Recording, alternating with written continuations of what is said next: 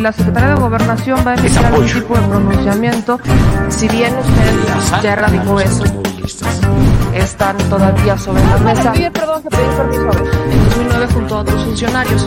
Eh, preguntarle, porque aquí... Los somos simplemente administradores de los dineros del pueblo.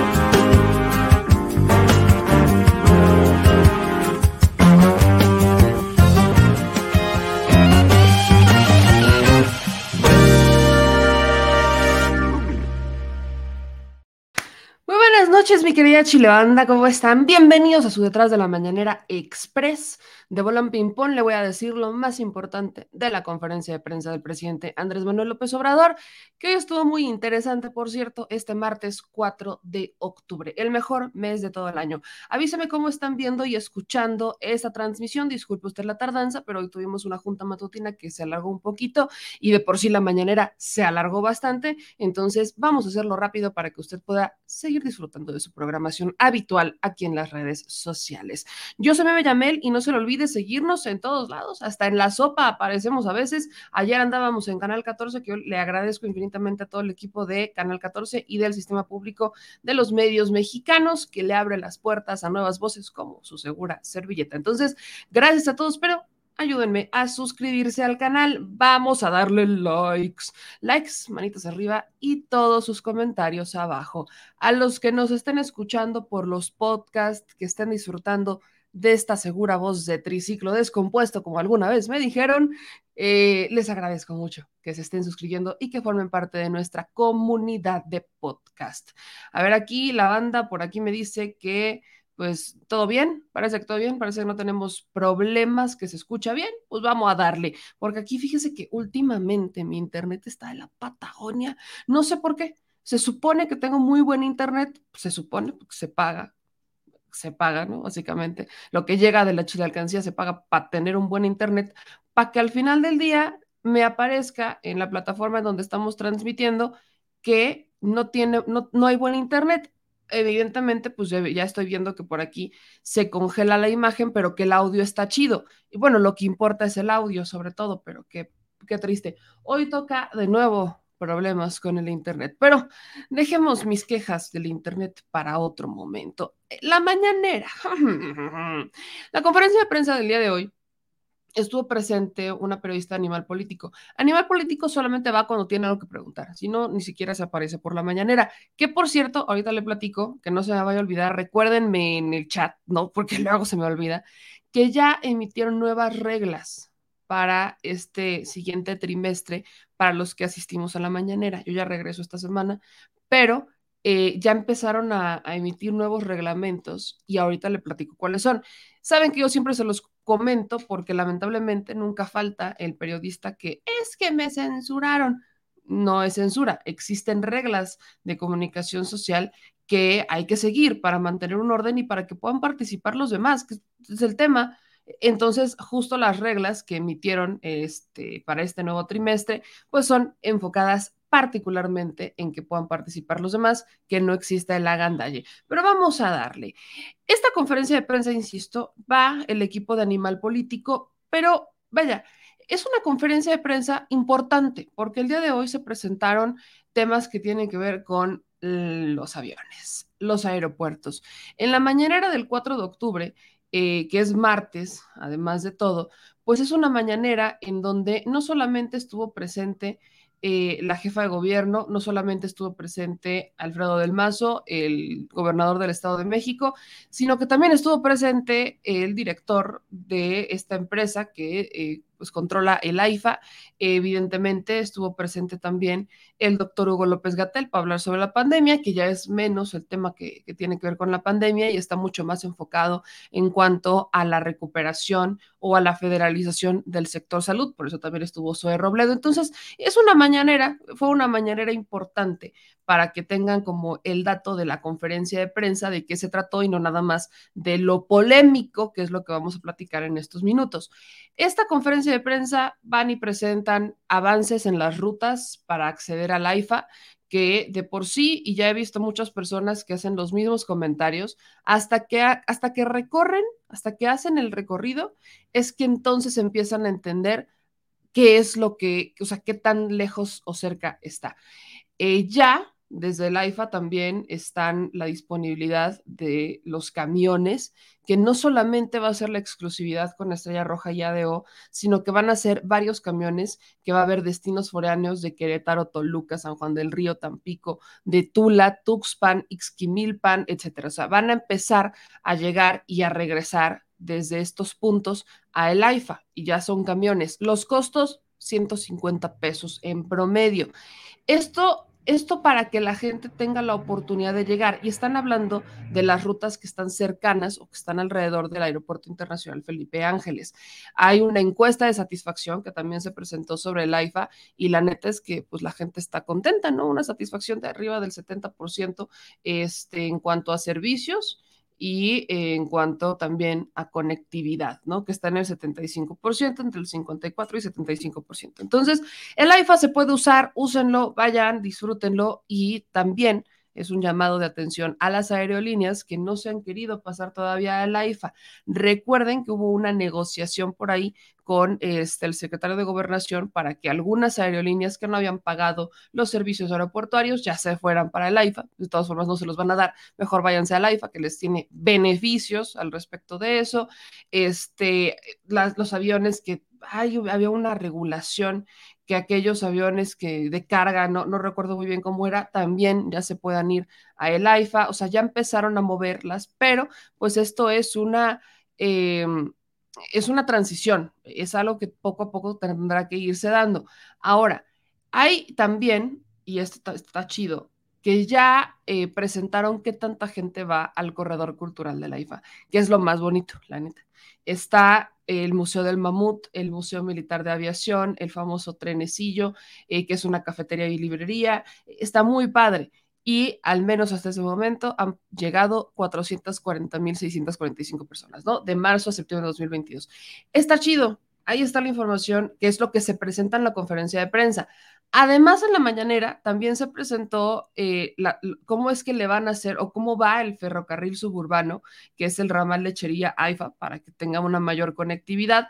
Y a esto súmenle que también la jefa de gobierno fue a presentar cómo va a estar la recuperación o la, la intervención que van a hacer en la Terminal 2, que ya dijo, y esto es un dato curioso, ponga la atención al dato curioso, resulta y resalta que la Terminal 2, desde su origen, o sea, desde Fox, estaba pensada para durar 15 años porque la iban a terminar tumbando para darle paso a un nuevo gran aeropuerto. Esto es importante porque entonces vemos cómo si había una conectividad entre gobiernos, porque Fox es el que la construye o le toca a Fox destinar los recursos para construirla, luego es 2008 cuando ya empieza a funcionar, esto ya le toca a Calderón y luego Peña Nieto, pues ahí la mantuvo, pero es hasta Peña Nieto que se presenta la iniciativa para tener un aeropuerto como iba a ser el de Texcoco. Y vea cómo iba conectado todo. Desde la administración de Fox ya sabíamos que iba a demolerse el edificio para dar paso a un gran aeropuerto. Nada más, dato curioso, para que usted vea cómo muy diferentes no son, en realidad estaban bastante conectadillos uno con otro. Pero bueno, después de esto, dejando esto de lado, vamos a entrarle a lo bueno, que es nada más y nada menos, y, si tenemos preguntas sobre la Terminal 2 y demás, eh, la Terminal 2, solo para agregarlo, porque hay muchos usuarios, incluyéndome, que a veces utilizamos la Terminal 2, incluso para salir de, del estado, o sea, para irse, usarla como terminal de camiones, porque salen también camiones de ahí, eh, va a seguir operando como tal, porque todo lo que le van a hacer va a estar subterráneo. O sea, todo lo que le van a hacer a la Terminal 2 va a ser subterráneo, entonces va a seguir operando para que no entren en pánico las personas que lo utilizan. Pero vamos a darle a la terminal, a, la parte polémica.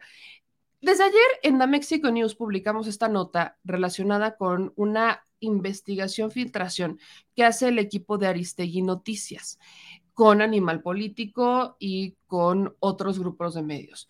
¿Qué es lo que pasó? Ellos y tal cual lo manejamos en la Mexico News, pues nosotros no tenemos los documentos. Lo platicábamos ayer en el canal 14. yo no me voy a arriesgar a abrir la liga que mandaron los de Guacamaya porque pues, solamente tengo mi equipo. En una de esas se me contagian con algún tipo de virus y demás y voy a entrar obviamente en caos. Entonces, por eso no, no la he abierto. Estoy buscando una persona que, que tenga el software para abrirlo y que me pueda compartir los documentos para poderlos leer de primera mano y no tener que estar basándome en lo que dicen otros medios, pero todavía eso no pasa, entonces pues sí tendría yo que eh, esperarlos y me tengo que basar todavía en la información que se está compartiendo en otros medios de la filtración de Guacamaya. Esto también se lo comparto a la audiencia porque la liga ya está circulando por ahí desde hace un par de días. Entonces, aguas, esta liga, si uno no la sabe manejar, pudiera también tener algún tipo de eh, software que pueda contagiar la computadora, el equipo y demás. Y no nos arriesgamos. Yo, la neta, sí prefiero no arriesgarme. Entonces, por eso es que en la nota que manejamos en The Mexico News, que se las comparto incluso, lo manejamos tal cual como organizaciones afirman que Pegasus aún espía periodistas. Esta es la nota. Eh, una investigación de diversas organizaciones asegura que el software de espionaje Pegasus sigue activo durante el gobierno de Andrés Manuel López Obrador y que las Fuerzas Armadas lo utilizaron para vigilar durante ilegalmente a tres periodistas en este sexenio. Ayer les comentaba en el episodio pasado que a mí me brinca mucho los periodistas a los que supuestamente se investigaron en esta administración. Uno de ellos es Ricardo Rafael. Ricardo Rafael, la neta es que en esta administración ya no tiene ni las fuentes, ni el poder, ni la información que tenía antes. Ricardo Rafael siempre ha estado bastante ligado al gobierno, siempre ha tenido contactos dentro del gobierno. Tan es así que sus familiares estaban metidos. O sea, no, no pensemos en que, ay, es que se nos está olvidando. O sea, Ricardo eh, Rafael, por supuesto que antes gozaba de una gran, gran información para este pues controlar muchas cosas. Su familia, pues son los de la Madrid, él es Ricardo Miguel Rafael de la Madrid. Su familia estuvo en el gobierno durante muchos años, incluso si no estoy mal, Ricardo Rafael estuvo en algún momento en el CISEN, si no mal recuerdo.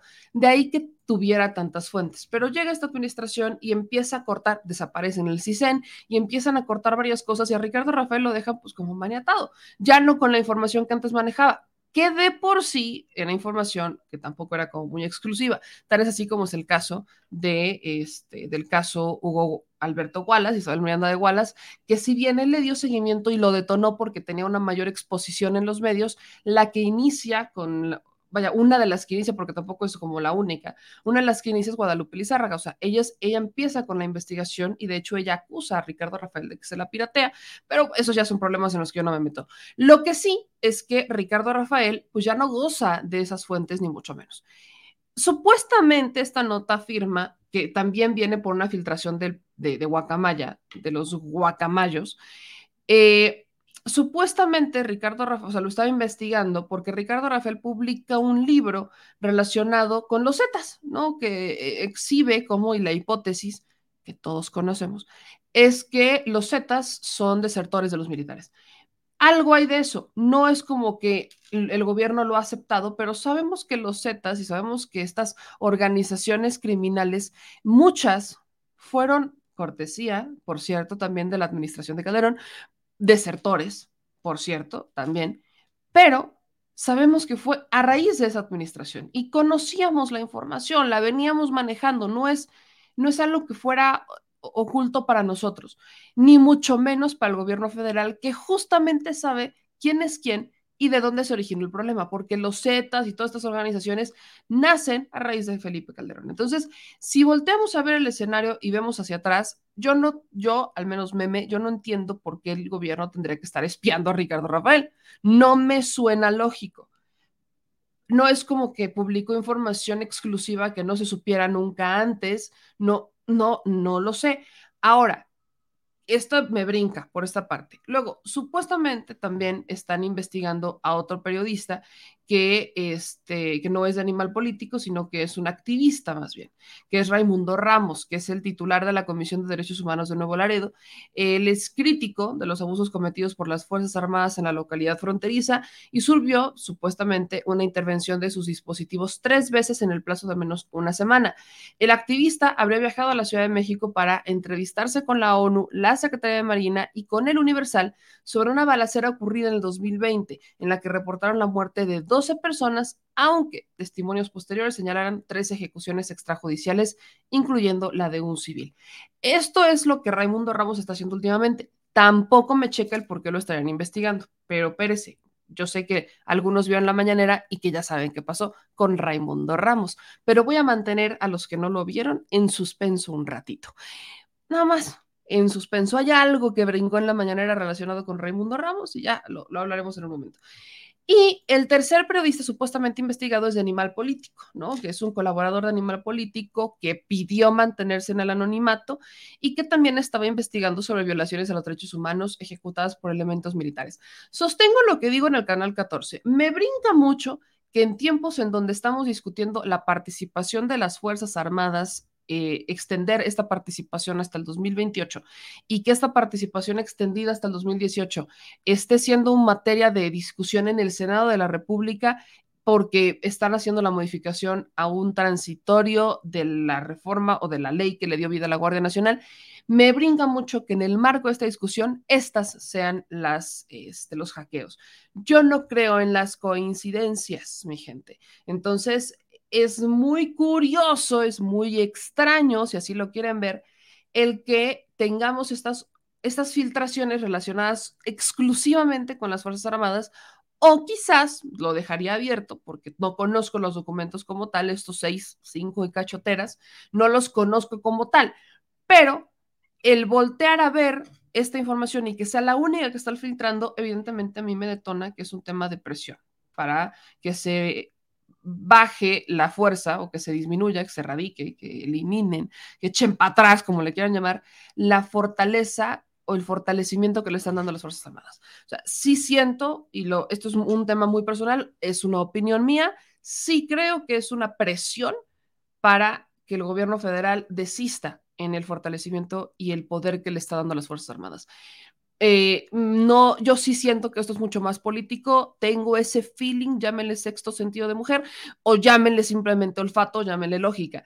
Eh, sí creo que esto tiene que ver con un asunto eh, relacionado con política, lejos de una denuncia real de preocupación, sí creo que tiene que ver con algún tema de política.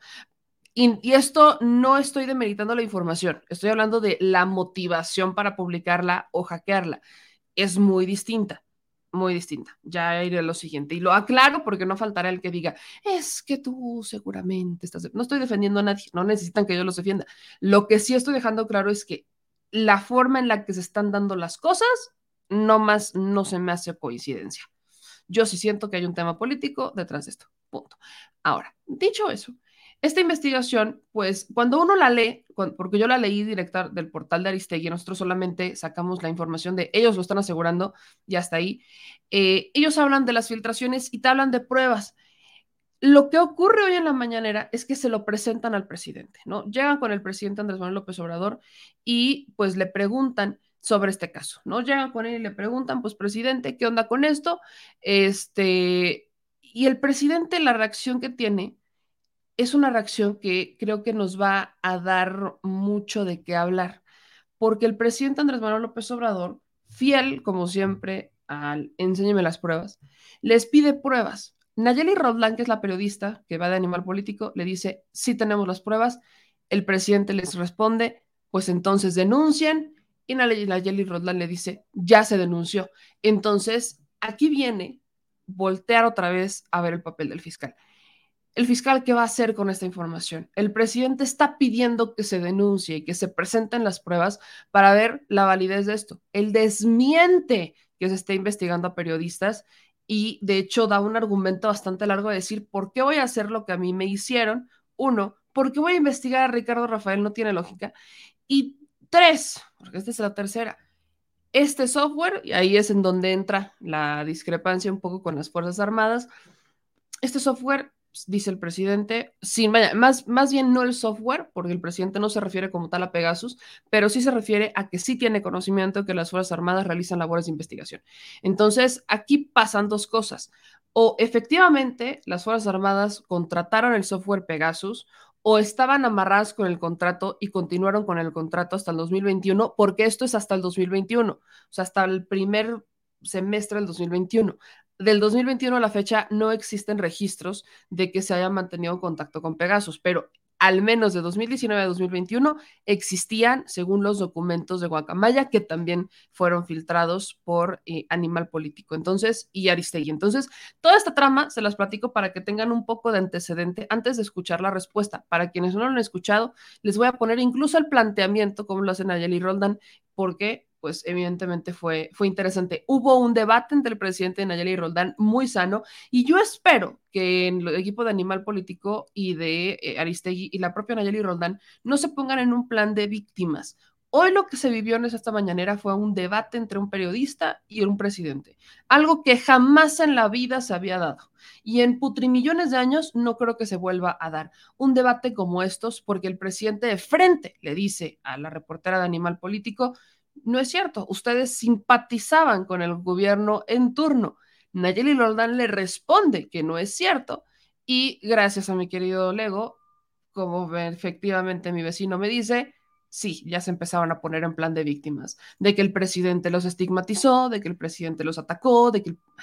Vamos a ver ya sabía yo que iba a pasar, pero intenté mantener una firme esperanza de que no fuera así. Vamos a ver y escuchar lo que dijo el presidente, cómo fue el planteamiento y usted genere su criterio.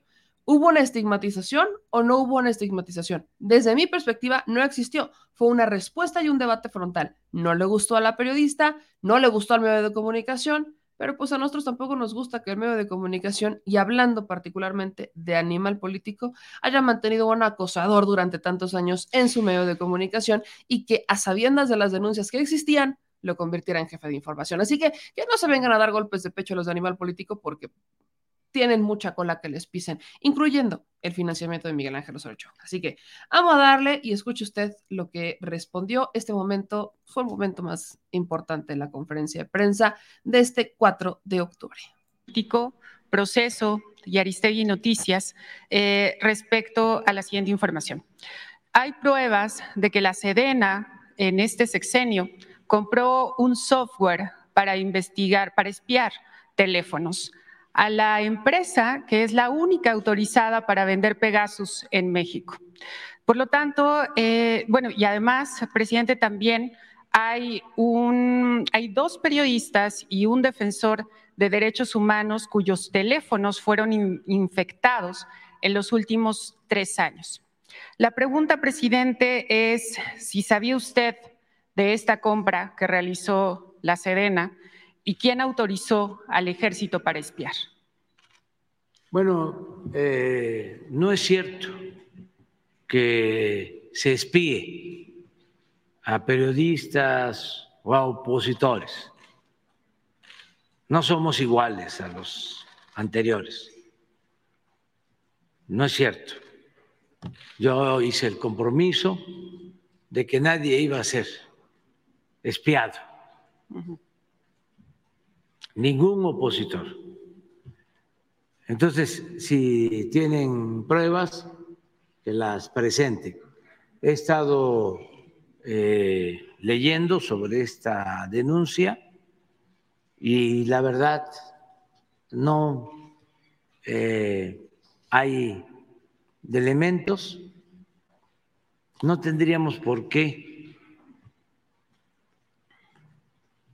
además de ser indebido, contrario a nuestros principios, a nuestras convicciones, nosotros que hemos sido espiados durante años, perseguidos durante años, no podríamos hacer lo mismo, pero estaba yo viendo que eh, uno de los que se queja es el señor Ricardo Rafael. ¿Qué caso tendría este, espiarlo? La verdad, él no es eh, un criminal, él es simpatizante del movimiento de derecha o conservador en el país lo más que llega es a ser un vocero del conservadurismo que está en contra de nosotros.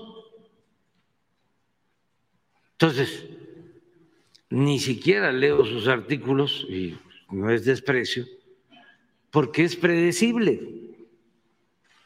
Le O sea, ¿qué este, interés vamos a tener en estarlo espiando? Le Yo creo que este, sería una pérdida de tiempo. Si me permite, eh, presidente, le comento las pruebas que efectivamente tenemos. La primera es que eh, se confirma la infección de estos teléfonos a través de un análisis forense que realizó Citizen Lab, que es de la Universidad de Toronto, y que confirma la infección de Pegasus justamente cuando estas tres personas se encontraban investigando temas relacionados con violaciones a derechos humanos cometidos presuntamente por la Sedena. Punto número dos. La eh, empresa NSO Group solamente vende el software a gobiernos. Lo ha declarado en instancias judiciales en Estados Unidos y en el Parlamento Europeo, donde el director de la empresa asegura que este software solamente se vende a gobiernos para investigación de crímenes, crímenes eh, atroces, de incluso eh, terrorismo. Punto número tres, eh, tenemos información de una carta en la que NSO Group nombra a una empresa llamada comercial- comercializadora Ansúa para ser la única representante para poder venderle ante Sedena este software. Luego, también tenemos otra información que es un mail de la Sedena, en este hackeo que hizo Guacamaya, donde se informa la compra de un software a esta empresa, a comercializadora Ansúa, eh, y este software es de monitoreo remoto. Se informa que el, servicio se cumplió, que se pagó incluso, eh, y por lo tanto, presidente, pues las pruebas, digamos, están ahí. O sea, se- la Serena hace una compra a la empresa que está autorizada por el desarrollador de este software, Pegasus. Por eso nuestra pregunta es, ¿usted sabía de esta compra en específico que es monitoreo remoto y que significa No. espionaje, presidente? Entonces, ¿las Fuerzas Armadas lo hizo sin informarle a usted? Es que eh, ellos tienen eh, labores de inteligencia que llevan a cabo, que no de espionaje, que es distinto. Nosotros no espiamos a opositores. Y este, lo que buscan nuestros adversarios, pues es eh, eh, equipararnos con los que gobernaban anteriormente y no somos lo mismo. Y eh, todos los medios de información, el suyo, por ejemplo, eh, tenían muy buena relación con los anteriores gobiernos y ahora se han dedicado a atacarnos a nosotros y pues cualquier cosa eh, quieren que se convierta en un escándalo para perjudicarnos.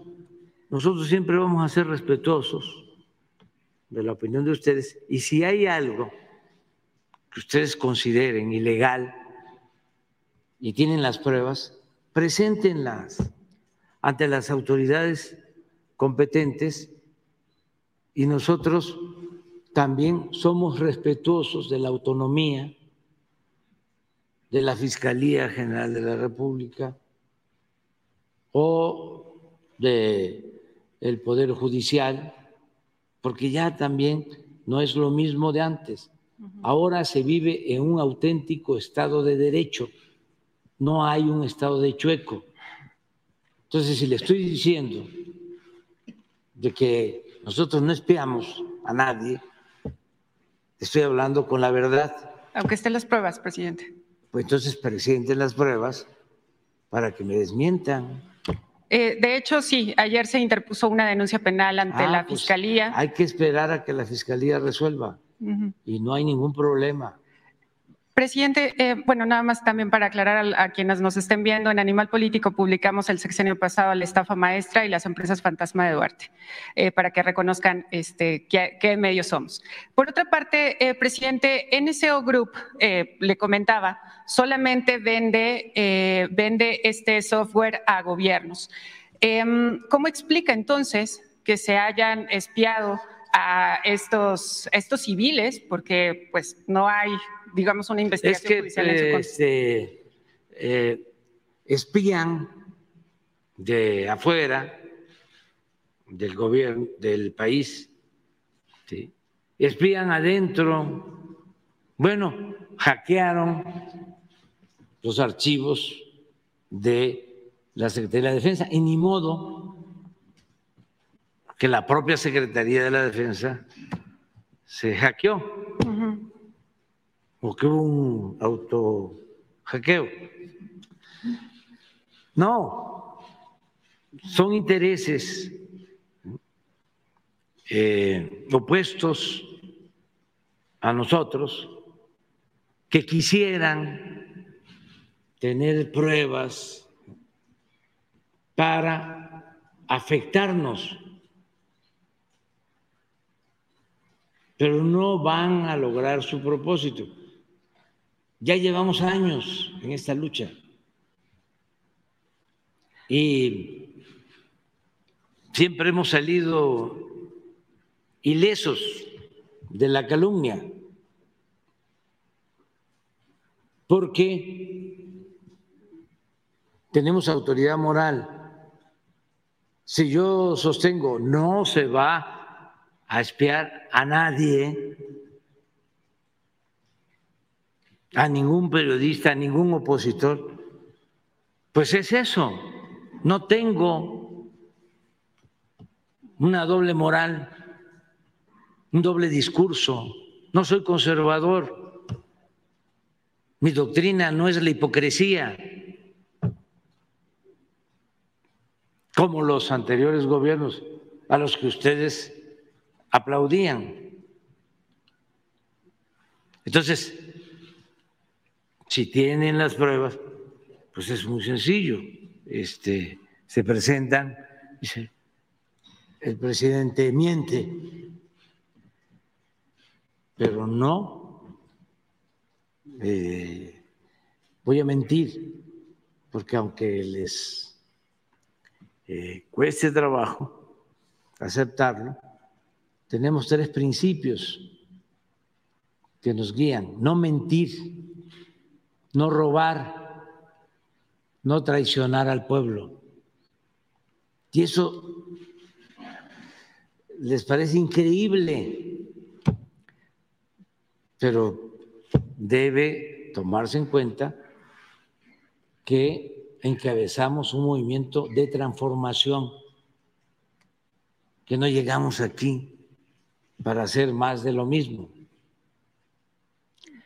Presidente, eh, nos dice que esperará eh, justamente a que la Fiscalía realice la investigación Sí. de esta denuncia. Sin embargo, también hay que mencionarle que en 2017, eh, pues como bien recuerda, se dio a conocer esto de gobierno espía, donde también hubo espionaje a periodistas y a defensores, se puso una denuncia y sin embargo estamos en 2022, tres años también de esta nueva administración y no se ha avanzado en la investigación de los responsables. ¿Cómo, cómo creer, digamos, que eh, esta fiscalía hará una investigación exhaustiva y adecuada? ¿Usted no eh, llamaría cuentas, digamos, al ejército para que nos explique de qué se trata justamente este contrato de monitoreo remoto eh, comprado a la empresa que vende Pegasus? Les puede dar una información el ejército.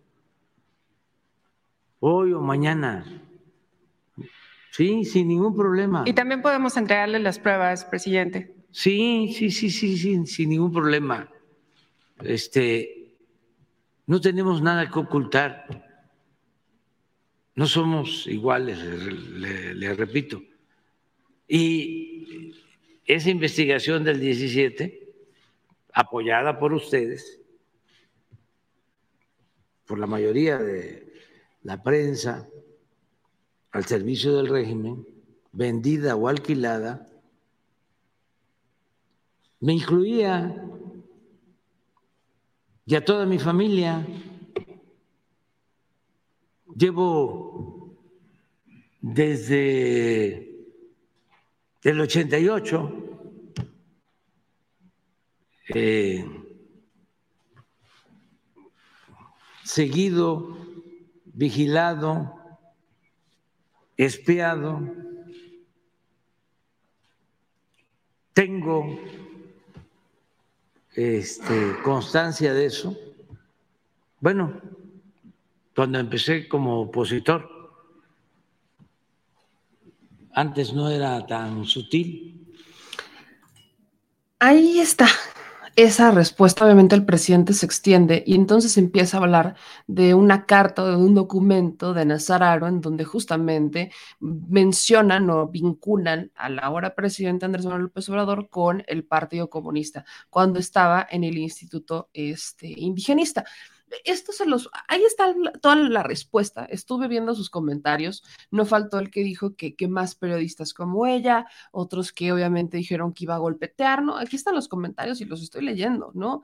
Eh, dice la reportera, nadie se mete con mi animal político. Esa es otra cosa interesante. El animal político, independientemente de la información que, que fueron a dar, el debate se dio justamente por el tipo de periodismo que hacen. Animal Político sí, sí realiza investigaciones, sí, sí estuvo, eh, publicó lo de la estafa maestra y sí también publicó este, ciertos temas relacionados con Duarte, la trama de Duarte. Particularmente este segundo libro, el de Duarte, tiene que ver con Arturo Ángel, es, él fue el que estuvo detrás de eso y él es que fue el que fue denunciado por acoso por varias este, mujeres que Animal Político terminó reconociendo, y esto apenas hace unos días, terminó reconociendo que sí tenía conocimiento de las denuncias, pero que pues no se procesaron correctamente, no sé qué tanto, desde 2019.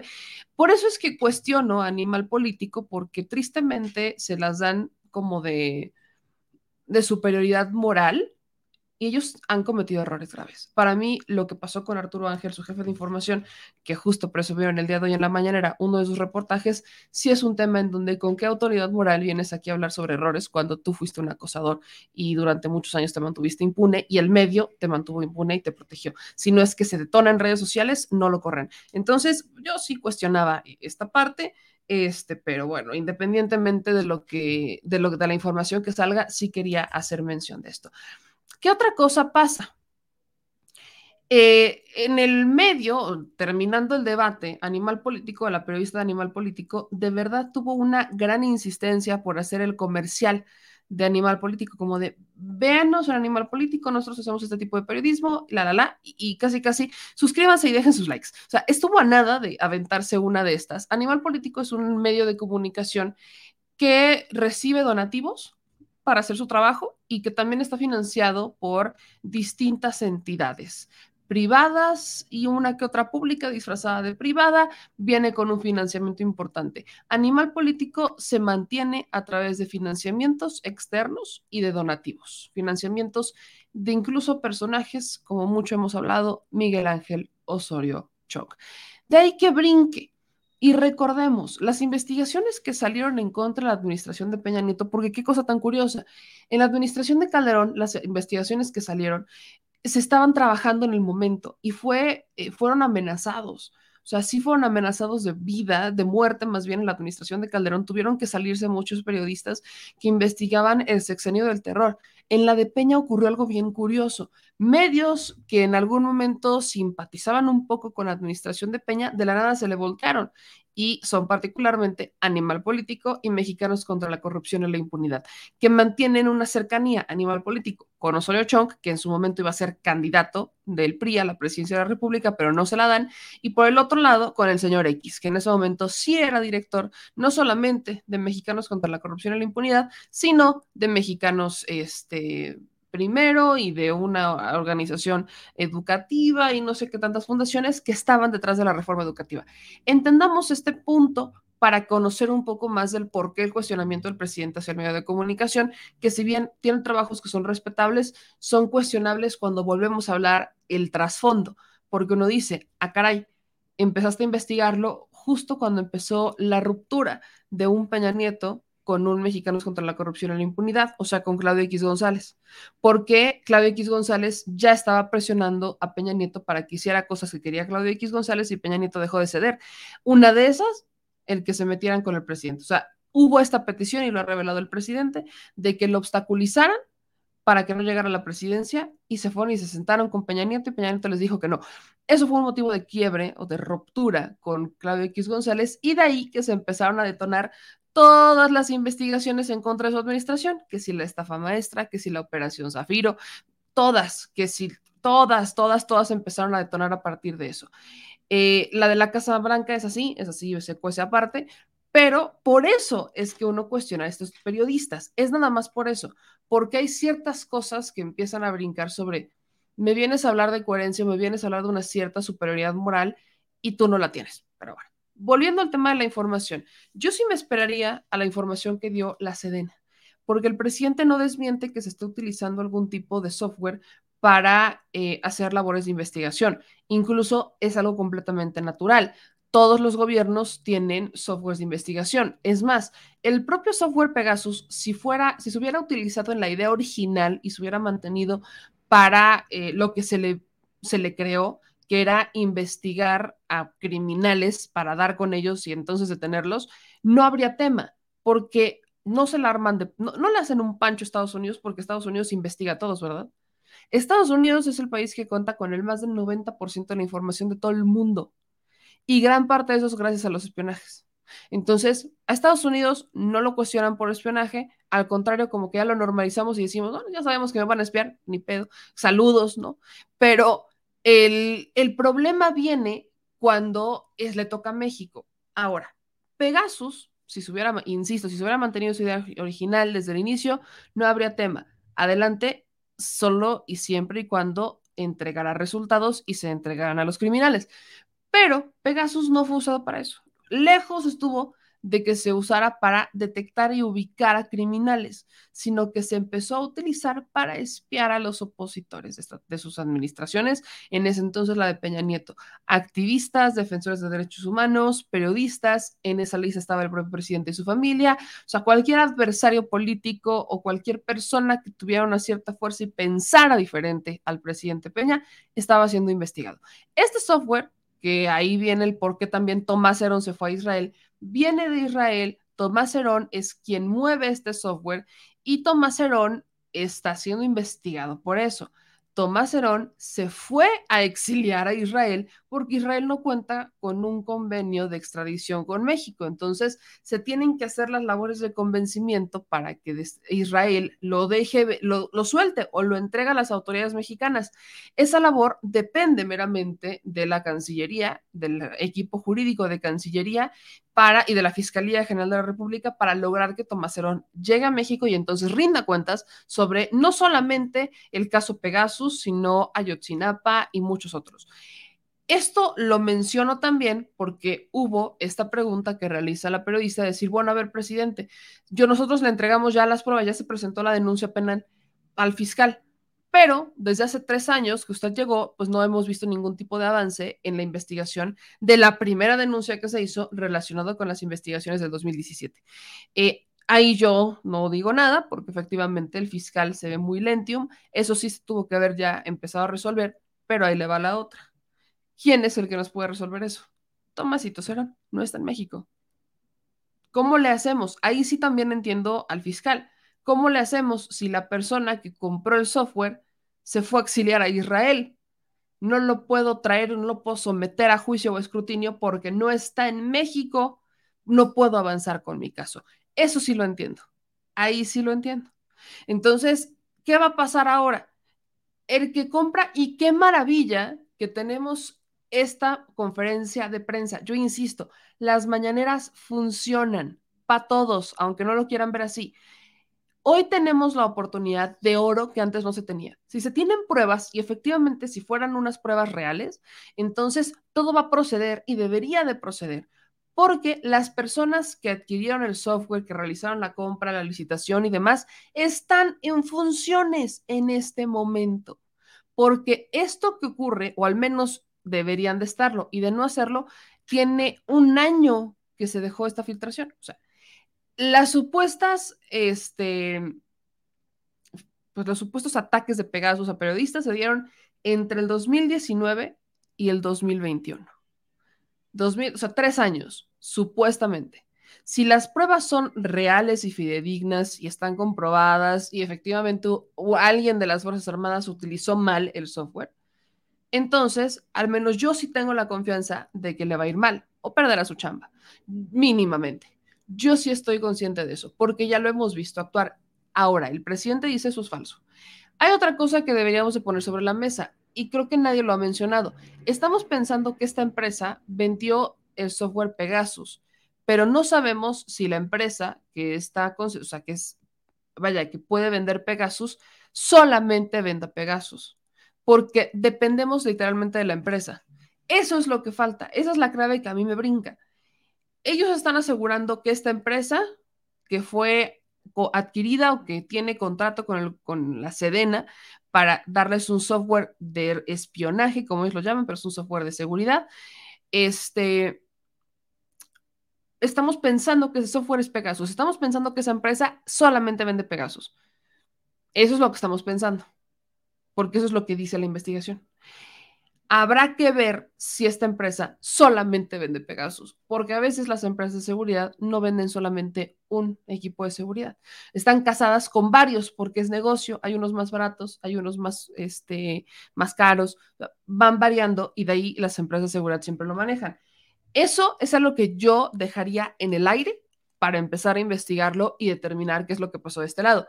Pero la investigación tendrá que venir de la propia autoridad. Yo espero la respuesta de la Sedena, que debería ser una respuesta que nos dé luz sobre qué pasó, porque hasta este momento todas las filtraciones de Guacamaya han sido ciertas, todas, hasta este momento. Este, de cosas que sabíamos, ya, ya conocíamos, no me brinca nada raro, ya, ¿no? Esa información hasta este momento ha sido correcta. Lo único que el presidente dice es que es falso el que se esté usando el software para espiar. Aquí habrá que ver qué es lo que está pasando con el software. Si se contrató, efectivamente, eh, los militares tienen labores de inteligencia, tan es así que la Guardia Nacional las tiene y las necesitan para poder ubicar a las personas a las que van a detener.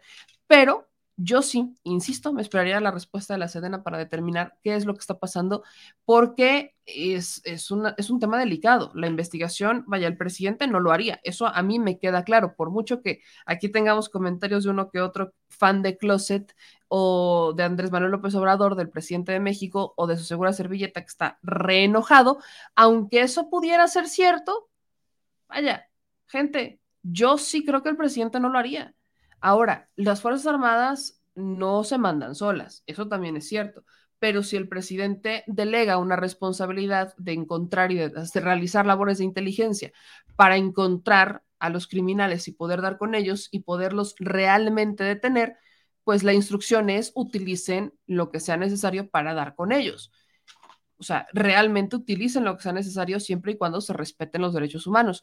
Si hubo alguien dentro de la Sedena que eso lo interpretó y entonces sí adquirieron el software Pegasus, esa es la respuesta que espero.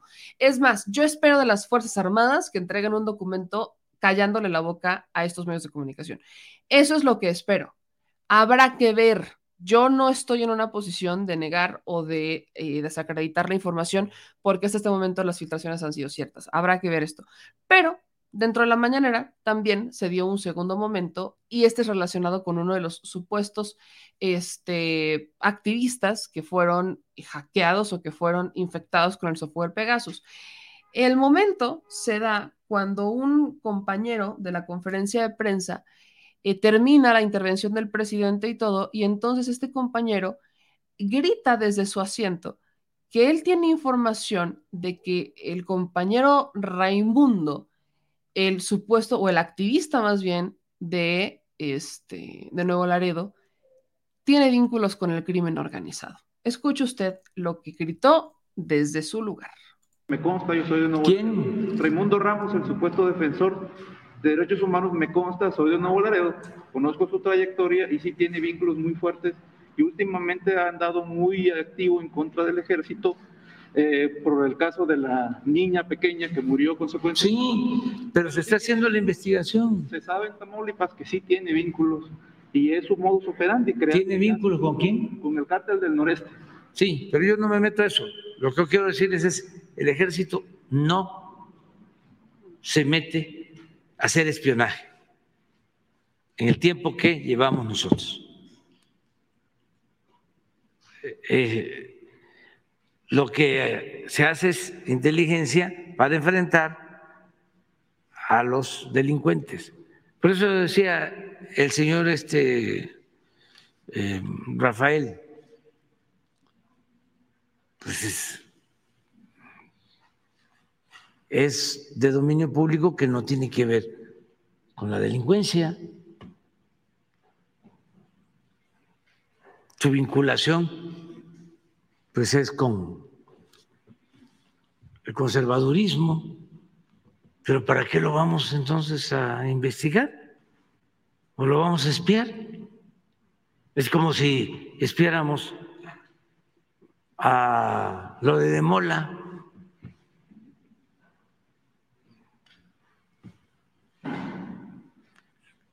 ¿Qué vamos a encontrar? Pues lo que ya sabemos, ¿no? Pero así, a la mayoría.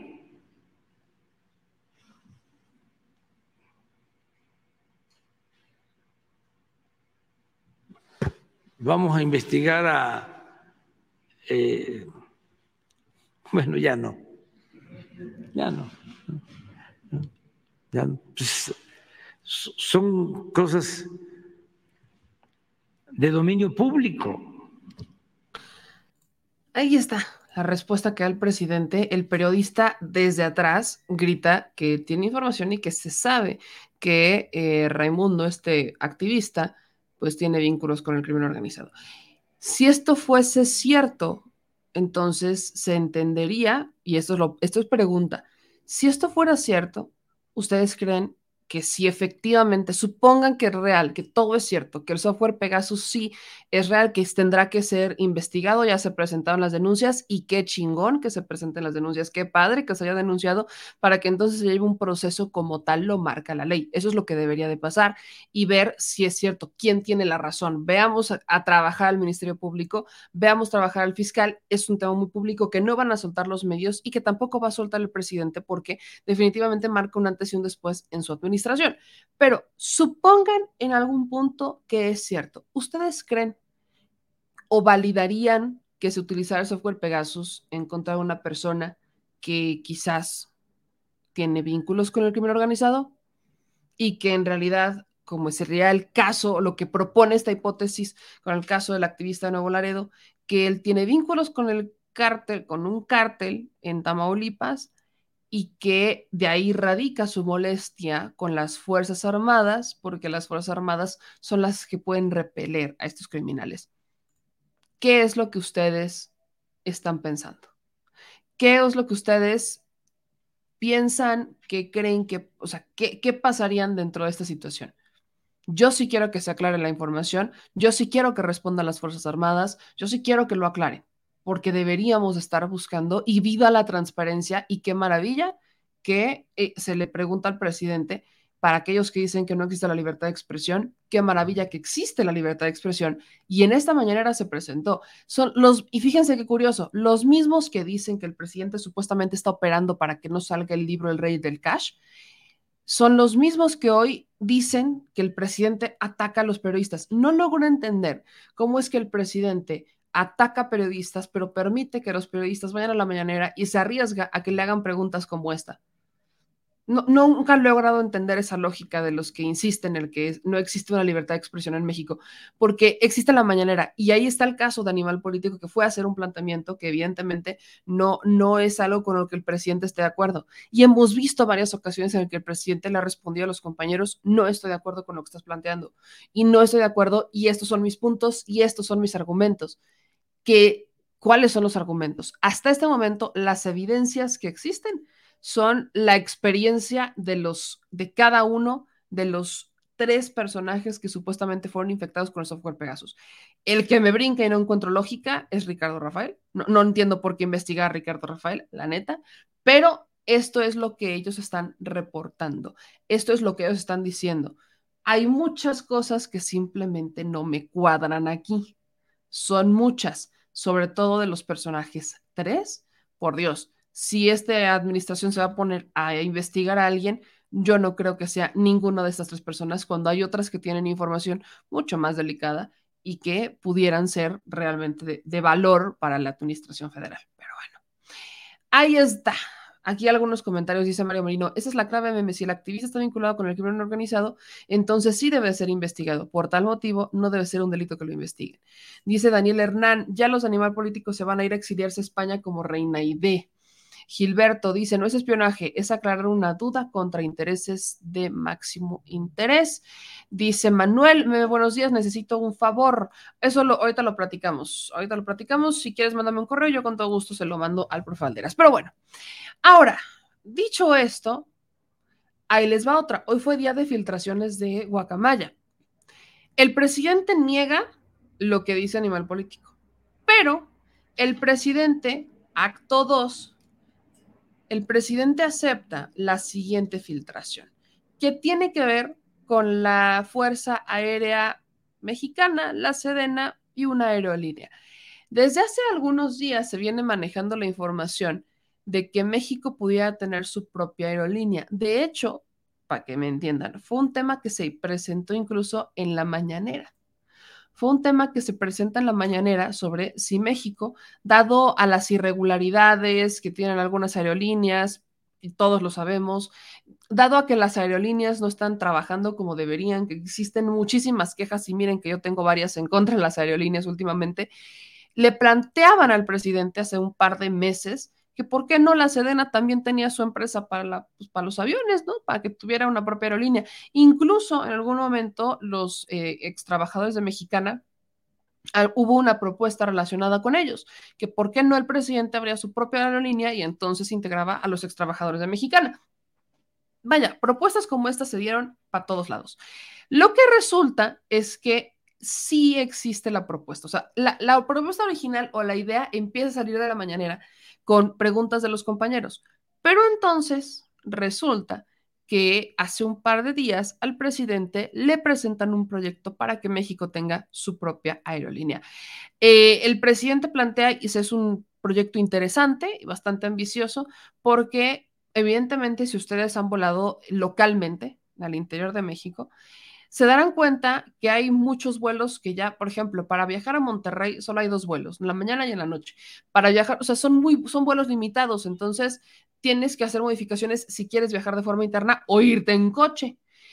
Lo que propone esta aerolínea es bien tener una cobertura con varios este, vuelos dentro de México e incluso que se pudiera utilizar el avión presidencial para vuelos mucho más largos. Esto es parte de lo que dijo el presidente Andrés Manuel López Obrador. Escúchelo porque parece que México tendrá su propia aerolínea y obviamente será controlada por la Sedena. Vea y escuche y brindaría servicio de transporte de pasajeros con 10 aeronaves, eh, incluidas también el avión presidencial. Y también hablando del avión presidencial, eh, pues vimos el viernes que salió a Victorville en California saber cuánto tiempo estará ya, por favor. Muchas gracias. No, pues sí se saben las cosas. ¿Para qué se necesita eh, estar este, eh, espiando o escuchando o con sistemas de inteligencia?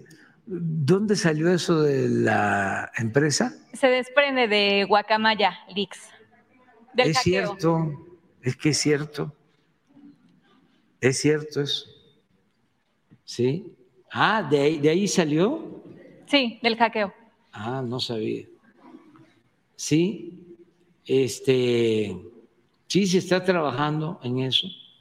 Es este la posibilidad de que se tenga un proyecto para contar con una línea aérea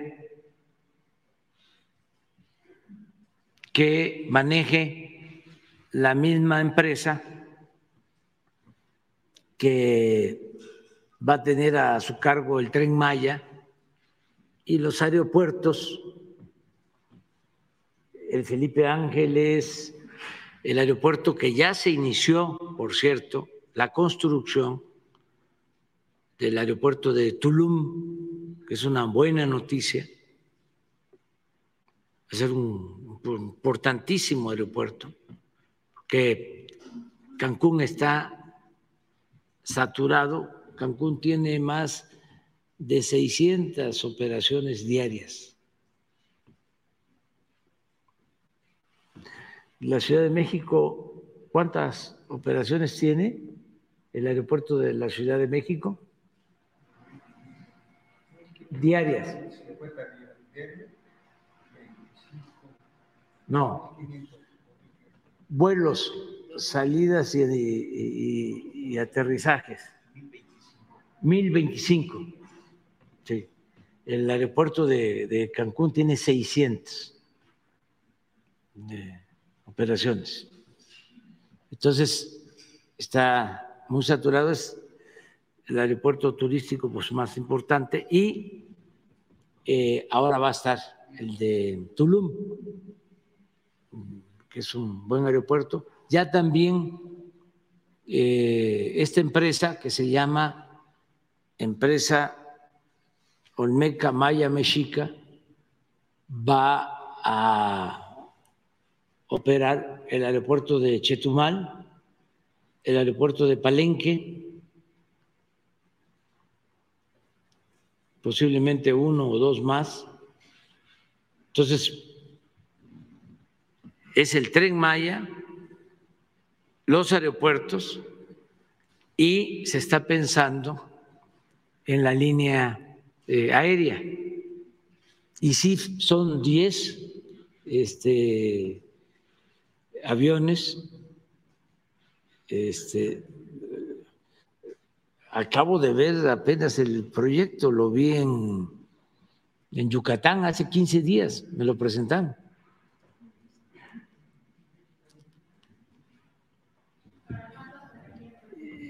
Se está haciendo el análisis eh, económico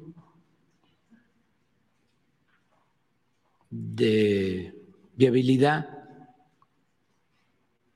¿Se contempla el avión presidencial también? Y se contempla el avión presidencial, o sea, entregarlo a la, a la empresa que va a manejar estos 10 aviones que no se van a adquirir, sino se rentan. Se está buscando qué tipo de avión es el más conveniente, con qué empresas. Todo esto porque hace falta que haya este, más servicio. En el primer eh, análisis que se hizo, se habla de que es rentable la empresa, pero todavía no decidimos. Vamos a seguirlo tratando. Sí, eh, es muy probable que para el año próximo ya esté esta nueva este, línea eh, aérea. Hay muchos sitios en los que eh, no se puede llegar por avión porque eh, no mm, son atendidos por las líneas actuales. Además, ha habido una disminución, pues no solo fue mexicana, sino Interjet. Y también se han reducido los vuelos de Aeromar, hay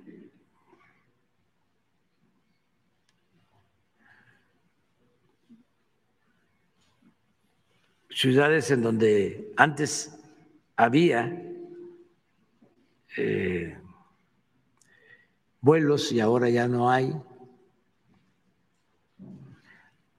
se está contemplando de que el país va a crecer. Está creciendo, pero va a crecer más. Y que se necesitan estas líneas aéreas. Pues fíjate que no sabía yo que la guacamaya. Sería todo. Muchas gracias, presidente. ¿Eh? Ahí está lo que dice el presidente. Ahora, aquí me, me preguntaban, eh, Leonor, que en qué momento dijo el presidente que la controlaría la Sedena. El presidente dijo que la empresa que controla el tren Maya sería la que también controlaría esto. Y después da el nombre de la empresa, que es la empresa Olmeca Maya Mexica. Esta empresa es controlada por las Fuerzas Armadas. Justamente el objetivo era que eh, las Fuerzas Armadas tuvieran el resguardo de las obras eh, importantes, emblema de esta administración, para evitar que llegara una administración y que las privatizara. Ese es el objetivo. Al dárselas a la Sedena, el presidente argumenta que se las estaría dando al pueblo porque eh, las Fuerzas Armadas, su lealtad está con los ciudadanos, entonces es el pueblo uniformado, viene toda esta lógica de dárselas a ellos para que entonces ellos sean quienes las controlen.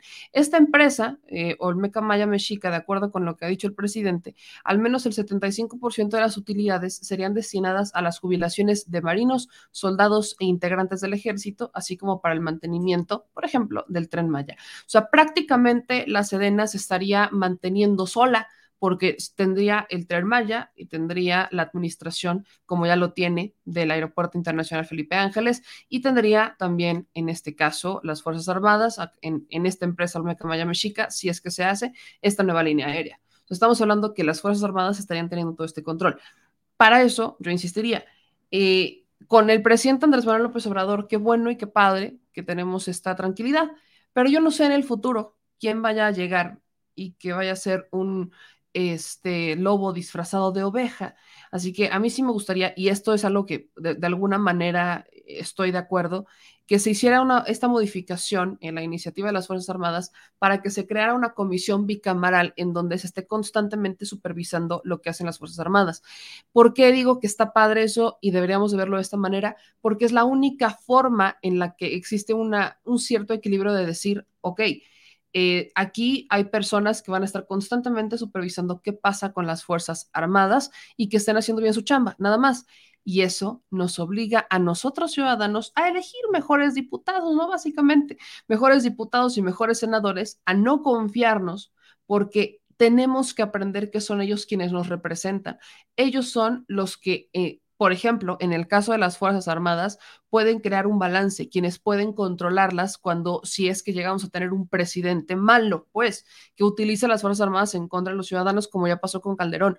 Veamos a futuro. Durante la administración de, de Andrés Manuel López Obrador no me genera conflicto alguno, pero en el futuro no tengo idea. Entonces, sí creo que es un tema de análisis que se apruebe, que ya estará en discusión en el Pleno esta parte de la iniciativa, pero que exista esta comisión bicameral conformada, que es bicameral, que está conformada por diputados y senadores, para que no solamente, digo, en este caso es exclusivamente por el caso de la extensión de la Guardia Nacional, de las Fuerzas Armadas en las calles, pero creo que sí debería existir desde la Cámara de Diputados, que de hecho para eso está, ya existe algo así, que es la Auditoría Superior de la Federación, pero que realmente lo, estén supervisando de cerca el cómo está funcionando la empresa Olmeca Maya Mexica, sin tener esta, eh, vaya, sin poderla destruir, pues, sino que sea solamente de supervisión y en ciertos casos que sea de control si es que ya algo llegara a pasar, que manejen ese equilibrio, que realmente tengan ese equilibrio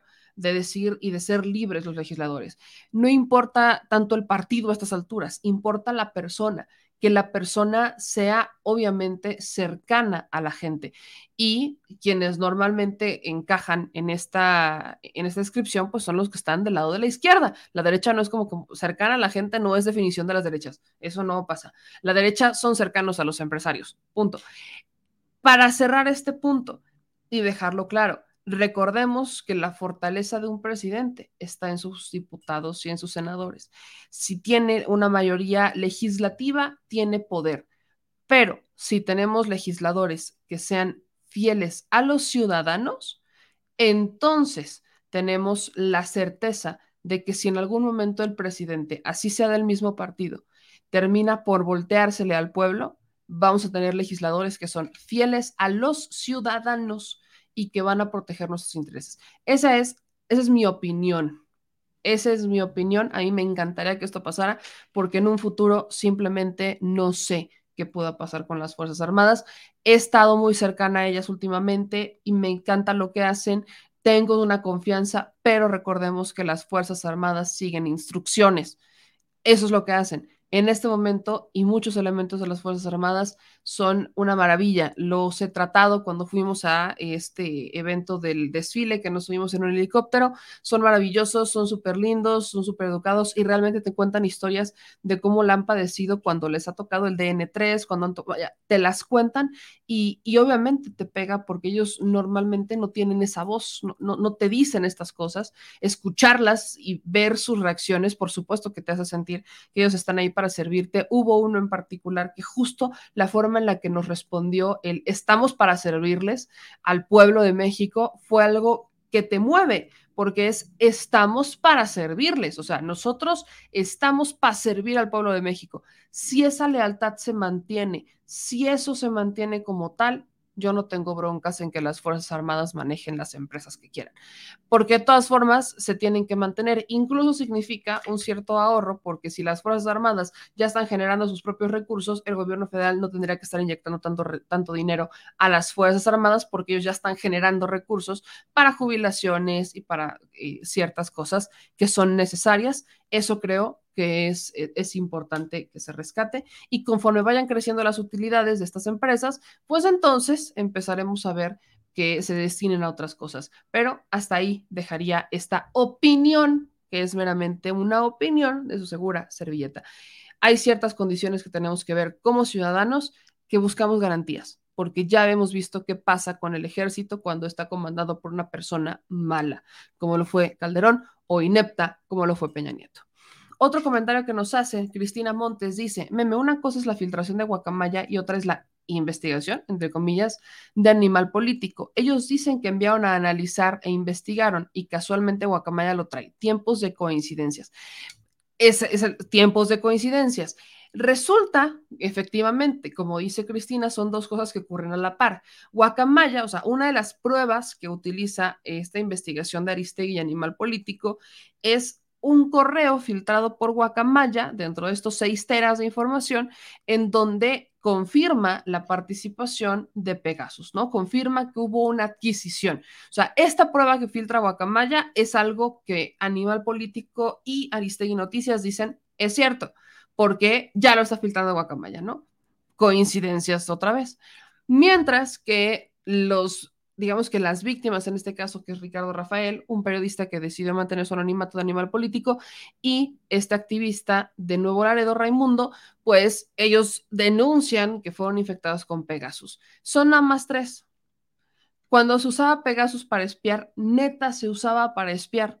Y era Aristegui, y era su familia, y, y eran varios. Me brinca me brincan muchas cosas aquí, ni creo en las coincidencias y me brinca mucho Ricardo Rafael, ¿qué? Por eso es que espero la respuesta de las Fuerzas Armadas, qué es lo que van a decir, y la investigación de la Fiscalía. Adelante, el propio presidente la pidió. Qué maravilla que se pida y qué maravilla que el presidente diga, el que nada debe, nada teme. Yo sé que esto no pasó, entonces que se aclare. Presenten las pruebas que tengan, denme las pruebas que tengan, yo hago mi parte y que la fiscalía haga la suya. Y vamos a ver qué pasa. Eso es lo que yo estoy esperando. Y qué maravilla que se dé en esta administración sin amenazar a periodistas, porque esto sí hay que dejarlo claro. No se está amenazando a ningún periodista. Se les debatió y se dijo que no estaban, vaya, que no había coincidencias y que no creían en el trabajo trabajo que realizaban. Animal Político se defendió e incluso hizo el, el, comercial tres veces de casi, casi, vean Animal Político, suscríbanse y dejen su like. Entonces, yo sí dejaría eso en el aire, me gustaría escuchar la respuesta de la Sedena para entonces ver qué es lo que pasa y seguiremos hablando del caso Guacamaya, porque no creo en las coincidencias. Estoy bien de acuerdo en lo que dice Cristina Montes. Coincidencias... Mmm no lo creo.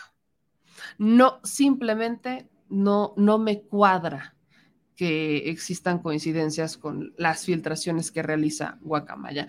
que, como lo dije en Canal 14, también pudiera ser que estemos ante un escenario donde, pues, eh, Guacamaya se está dando cuenta de las investigaciones que existen en torno a, este, a, todo esto, ¿no? Que pudiera estar quizás pensando en que este, porque el gobierno federal está fortaleciendo las Fuerzas Armadas, pues decidieron filtrar esa información. Pudiera ser, pero para mí, no sé, son muchas coincidencias en las que no creo, pero qué maravilla que exista la libertad de expresión y que no exista una amenaza para los periodistas que ejercen su trabajo. La amenaza al menos no viene del gobierno federal, hay otras amenazas que vienen de gobiernos estatales, de gobiernos municipales y del crimen organizado y de empresarios. Esas amenazas todavía existen, pero al menos del gobierno federal ya no. Pero bueno. Vamos con una información antes de irnos, antes de que les pase el clima y seguir leyendo sus comentarios. Eh, tengo, tenemos información eh, que yo dejaría en, a ver qué pasa, porque el que filtra esta información es Joaquín López Dóriga. Resulta que se acordarán del caso de Irma Laida, o Irma Lidia, porque siempre le digo Laida, Irma Lidia, la cantante que fue asesinada por su pareja en el restaurante Sunturi en la colonia del Valle. Pues resulta que fuentes penitenciarias estarían confirmando que eh, este abogado, que era el esposo de Irma Laida, habría fallecido, ¿no? Eh, aquí está la imagen del caso para que ustedes la, recuerden. Eh, fuentes penitenciarias estarían confirmando, según la información que publican ya no solamente Joaquín López Dóriga, sino varios medios de comunicación, confirman que eh, el abogado Jesús Hernández eh, habría sufrido de un infarto cerebrovascular y habría fallecido a las 10:45 horas en el Centro Médico del Reclusorio Norte. Ya era un señor grande, tenía 79 años de edad y presentaba diversos padecimientos médicos al momento de su detención. El abogado Jesús Hernández Alcocer fallece dentro del Reclusorio Norte, donde permanecería en prisión preventiva, vinculado a proceso por el feminicidio eh, de oficio de su esposa Irma Lidia Gamboa Jiménez, cometido el pasado 25 de junio en el restaurante Sunturi. La Secretaría de Seguridad Ciudadana confirma que el abogado sufrió un infarto de cerebro vascular y que fallece a las 10.45 horas en el centro médico reclusorio a los 79 años de edad y ya presentaba diversos padecimientos médicos al momento de su detención. Eh, durante mucho tiempo, eh, hemos estado reportando este caso, incluso nos tocó reportarlo prácticamente en tiempo real del asesinato porque se escuchan los balazos. Hay muchas suposiciones que estaban buscando ser investigadas. Una de ellas es que si este señor estaba siendo infiel a Irma Lidia, otra es que Irma Lidia ya venía eh, buscando la separación de este personaje y que él no se le quería, no le quería dar el divorcio. Por ahí también estaban estas este, versiones y que a raíz de esta discusión, pues es que él le dispara en este restaurante. La otra versión es que él en este restaurante habría estado poniendo el cuerno a su esposa, Irma Lidia, y que Irma Lidia llegó y empezaron a, a discutir y entonces la mata. Pero quizás la parte más sólida de la investigación es el caso o es la hipótesis más fiel a lo que tenemos en testimonios, a lo que se ha escuchado a partir de que se abrió esta investigación, es que ella ya buscaba la separación y hubo una discusión bastante acalorada con el que fuera su esposo y él saca un arma y la asesina en el restaurante Sunturi. Eh, este señor resulta que estuvo bastante cercano a Genaro García Luna. No, no es una perita en dulce. Este personaje mantuvo una impunidad durante muchos años. Era prácticamente un abogado sin cédula de abogado, por cierto, que estaba muy cercano a las, eh, pues, a las células de Genaro García Luna, que proveía servicios de seguridad, ¿no? Supuestamente. Esto también vale la pena mencionarlo porque eh, estamos hablando de un personaje que, por supuesto, traía una eh, dinámica pues ya cercana con la corrupción, ¿no? Una dinámica cercanísima por la corrupción. Este hombre estuvo eh, bastante también cercano a Onésimo Cepeda, de hecho se acordarán, él fue el que defendió a Onésimo Cepeda, fue uno de los que defiende a Onésimo Cepeda. Por eso es que es un personaje al que yo insisto, habría que tener mucho cuidado y lo dije en su momento, hoy fallece, pero él mantuvo la impunidad durante muchísimos años. eh, fue vinculado a estas figuras tan relevantes y tan corruptas como Onésimo Cepeda y Genaro García Luna. Perdón, o sea, e-, es evidentemente una persona que no, no, no es, vaya, ¿cómo decirlo? No, no es una perita en dulce o no era una perita en dulce. Eh, a él lo describían como un caballero, supuestamente, pero pues este señor fue abogado de Onésimo Cepeda, este, incluso festejó cuando Onésimo fue, pues vaya, fue el, prelado del acusado del fraude en 2011. También estuvo muy relacionado con Genaro García Luna, donde él proveía servicios de seguridad a la Secretaría a cargo de Genaro García Luna. Entonces, imagínense el pedazo de personaje que es.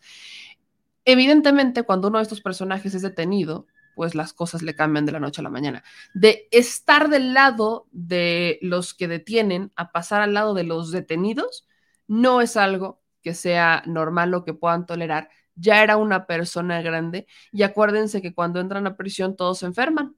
Él ya venía con padecimientos, me queda perfectamente claro, pero por aquí cruzan al, al penal o entran al reclusorio y entonces todos los males van para arriba Imagínense cuántas personas dentro de la prisión no lo conocen o no lo conocieron. Imagínense cuántas personas dentro del penal no sabrán quién era. Vaya, es uno de estos personajes que eh, tristemente no va a tener justicia. El caso de Irma Lidia se va a quedar congelado, al menos por parte de este personaje. Recuerden que hay otros detenidos que son los que ayudaron escoltas y este, personajes que terminaron ayudando a, este, a Jesús N, como se le debería de llamar, a Jesús Hernández Alcocer, particularmente su escolta, que esconde el arma para que no se supiera que había delito. O sea, recuerden, si no hay arma, no hay delito. Encuentran el arma y coincide. Así que el caso en contra de Jesús era extremadamente sólido. Todas las pruebas y todos los testigos, todo apuntaba directamente a él, aunque quiso hacerle que no. Era un caso tan sencillo como para ya casi casi vincularlo a proceso y sentenciarlo. Pero eso no pasó, falleció antes de que eso ocurriera y tristemente el caso de Irma Lidia se queda al menos por ahí congelado. Otra Coincidencia, qué casualidad. Yo nunca pensé que fueran martes de coincidencias. Nunca pensé que hoy fuéramos a hablar de martes de coincidencias, pero bueno. No vean tanta televisión. Yo espero, yo espero que no sea algo como lo que aquí dice Gorgonio. ¿Crees que sea un montaje como en los Moreno Valle? Yo creo que sí. Espero que no. Miren, yo a estas alturas, híjole, todo puede pasar. Todo puede pasar, pero yo ya, ya era un señor bien grande, digan ya era un señor bien grande y lo que sí va a pasar es que, pues, convenientemente le da este infarto, fallece y pues ya, adiós. Pero bueno, así las cosas, mi gente linda. Dice por acá, Chigao presente, vamos con Tokio. David Romero, te mando un abrazo. ¿No era el papá de Sandra Cuevas? No, no era el papá de Sandra Cuevas, que yo sepa. Eh, dice eh, Zafiro, ¿no será que va a hacerse el muerto para salir y que ya nadie lo cuestione? No sé, yo nada más dijo. Dicen acá en otros comentarios, pues algo no concuerda ahí. No creo que haya fallecido. Esa gente compra todo. Patty May, qué conveniente el infarto. Convenientemente. Dice María Alcázar, quien a hierro mata, a hierro muere. Dice Janetita, es que de esa calaña de gente se puede esperar cualquier cosa. Yo también dudo de su muerte. Dicen acá en otros comentarios, vamos por los últimos, mi gente linda. Cada vez los ataques hacia este gobierno serán más y más fuertes. Pero aquí andamos para hacer un equilibrio informativo. Yo con esto me despido, mi gente linda. No se les olvide que nos vemos de nueva cuenta hoy a las 9 de la noche en este mismo espacio para decir las cosas al Chile. Escúchenos, compártanos y véanos. Acuérdense que ya estamos también en iHeartRadio, estamos en Amazon Music, en Apple Podcast, en Spotify y en Anchor. Entonces nos pueden escuchar en todos lados. Ya no es nada más necesario que nos vean, nos pueden escuchar, pueden compartir los podcasts. De verdad pueden verlo. Entonces, usted nos puede estar viendo y escuchando, aunque sea también nos puede escuchar durante el día, eh, cuando ya no estemos en vivo, porque los videos se quedan. Pero yo quiero hacer una consulta interna a toda mi audiencia linda, bella y preciosa antes de antes de irnos, que es una consulta que estaré haciendo estos días. He leído algunos comentarios este, que nos han estado eh, mandando con respecto al horario de nuestros programas. Ya estamos, como se pueden dar cuenta, regularizando que ya tengamos programa en la mañana y que tengamos programa en la tarde, porque sé que hay gente que ve el programa en la mañana y que les gusta ver el programa en la mañana. Entonces, seguimos con el programa en la mañana. Habrá unos que sean más cortos que otros, todo dependerá de los tiempos que tengamos disponibles. Eso ya se los había comentado. Pero el de la noche a veces llega a durar hasta tres horas más, como ayer, casi cuatro horas. La pregunta es, ¿qué tanto quieren que dure el programa? La propuesta del señor productor es que dura hora y media. La propuesta de la banda he escuchado dos horas. ¿Ustedes qué opinan? ¿Nos quedamos con la hora y media? ¿Nos quedamos con dos horas? Hay gente que dice que si ve que el programa es de dos horas, no lo ve. Entonces, ¿Ustedes qué opinan? Déjenme en los comentarios y yo voy a estarlos comentando y los voy a estar viendo para ver qué hacemos, porque aquí usted es el que manda en algunas cosas, ¿verdad? En algunas cosas usted es el que controla. Entonces, dígame qué opina, que el programa nocturno sea de hora y media o que sea de dos horas o que sea más largo. Usted haga la propuesta y aquí hacemos las modificaciones. Aquí nos dicen, y ya empecé a ver con hora y media, María López también nos dice que hora y media, ahí andan, ¿no? Esther dice que dos horas, Vamos a ver qué pasa. Vamos a hacer, vamos a hacer la encuesta en nuestras redes sociales y ustedes deciden. Dice Candelario Ochoa que hora y media, Angélica que dos horas, eh, Raquel dice, bueno, Rachel dice una hora y media, dos horas, dos horas, dos horas, dicen también por acá. Pilar, el tiempo que sea necesario. El nocturno dos horas, dice Mari, eh, Mario, después de hora y media ya no se asimila nada, meme. Máximo dos horas. Lo de Hans duran hasta cinco horas. Es una barbaridad. Ay, mi madre. Este, no sé cómo aguantan. Dice Luz, para mí todo el día. No, hombre, mana, espérate. Unas tres horas, dice Alejandro Hernández. Erika, dos horas, por favor, o que se siga. Mi madre. Este, acá una hora y media, nos dice María López. Cristian dice dos horas, Isa dos horas, no se hace tedioso. Con hora y media, yo lo veo en la noche y en la mañana, dice Araceli Los Santos. Hora y media, dos horas, dos horas, dos horas una hora, dice Verónica, sin límite de tiempo, según las noticias que haya, dice Charlosky. Dos horas, dos horas, hora y media, hora y media, dos horas, dos orejas, dice Héctor. 24 horas. Chale, Cristo. O sea, ¿tú quieres un reality, hermano? ¿Neta? No tengo la capacidad para eso. Tengo que dormir, ni modo que me vean dormir, ¿verdad? Dice Oscar, una 45, promediando al producer y la gente, mi querido Oscar, queriendo hacer aquí un promedio. Eh, el rating manda, dice Muga77, dos horas, todo el día, dos horas, dos horas. Este, dice Luis, si por mí fuera eh, todo el día, para mí perfecto. Dice Leinaden, una hora y media, máximo dos horas, dos horas, dos horas, dos horas Dos horas. Cuatro horas, meme. Mientras más tiempo, más y mejores análisis. No, hombre, hay que descansar. Voy a ver en los comentarios al final lo que usted opine es lo que se hará y lo podemos dejar abierto a ciertas excepciones. Junta de consejo con la Chile Banda. Yo me lo voy, pero les dejo el clima para que usted también se entere qué es lo que va a haber, el pronóstico del tiempo y que ande precavido. No se le olvide que en este espacio decimos las cosas como son y gracias a toda mi gente linda. No se les olvide activar las notificaciones, suscribirse y dejar todos sus comentarios.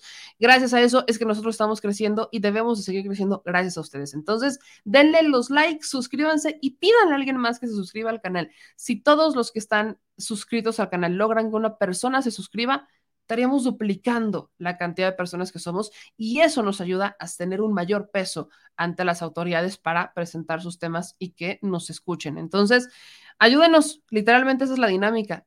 Dependemos de ustedes para que nuestra voz se escuche, para que nos hagan caso las autoridades y para alzar la voz. Este es un espacio de denuncia, este es un espacio ciudadano, este es un espacio para decir las cosas del Chile y porque aquí la neta no peca, pero incomoda y bastante. Soy Meme Yamel, los veo en la noche a las 9. Suscríbanse, dejen like. Adiós.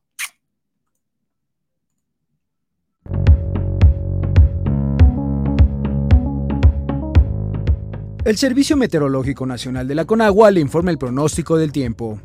Para hoy, un canal de baja presión sobre el noroeste, norte y occidente del país, en interacción con la humedad remanente de Orlén, la corriente en chorro subtropical e inestabilidad en niveles altos de la atmósfera, originarán lluvias puntuales muy fuertes sobre Sinaloa, Colima, Nayarit, Aguascalientes, Guanajuato, Jalisco y Michoacán así como lluvias fuertes en el norte y centro de México. Dichas lluvias estarán acompañadas de descargas eléctricas, rachas de viento y posible caída de granizo. Un segundo canal de baja presión sobre el sureste del Golfo de México y sureste del país generarán lluvias puntuales fuertes en Puebla, Oaxaca, Veracruz y Chiapas, además de chubascos en la península de Yucatán. Finalmente se pronostica ambiente de cálido a caluroso en el noroeste y sureste de México, incluida la península de Yucatán, con temperaturas de 35 a 40 grados Celsius en zonas de Baja California y Sonora.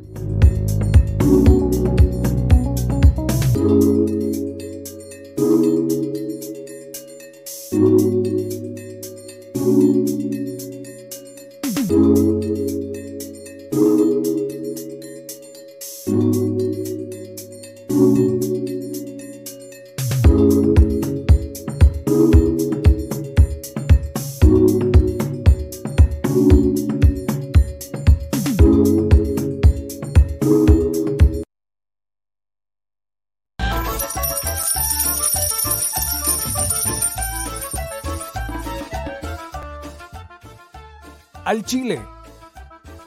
Recuerda que una forma de apoyar nuestro proyecto e impulsarnos a generar más y mejor contenido es a través de los superchats en nuestras transmisiones en vivo. Solo tienes que dirigirte al recuadro donde escribes mensajes, darle clic al símbolo de moneda, colocar los datos de tu tarjeta bancaria, el monto a donar y de forma inmediata se verá reflejado en un recuadro de color con el mensaje de tu preferencia. Otra manera, por si no nos alcanzas a ver en vivo, es ir a la descripción de nuestro video de YouTube, darle clic a la liga de PayPal y repetir el proceso como en los superchats. Ese recurso llegará directo a nuestra cuenta bancaria. En Facebook también puedes apoyarnos de forma mensual. En el inicio de nuestra página encontrarás el botón Quiero colaborar. Ahí podrás adquirir una membresía que nos impulsará a seguir combatiendo la infodemia desde esta plataforma. Y si eres de los que no confía en la tecnología, puedes hacer un depósito o transferencia a nuestro número de tarjeta Banamex, desde cualquier establecimiento, banco y hasta tu aplicación móvil. Anótalo. El número es 4766-8415-9203-0897. Recuerda, esto es completamente voluntario y es una forma de apoyar e involucrarte más con este proyecto independiente. Hazlo tuyo y comparte.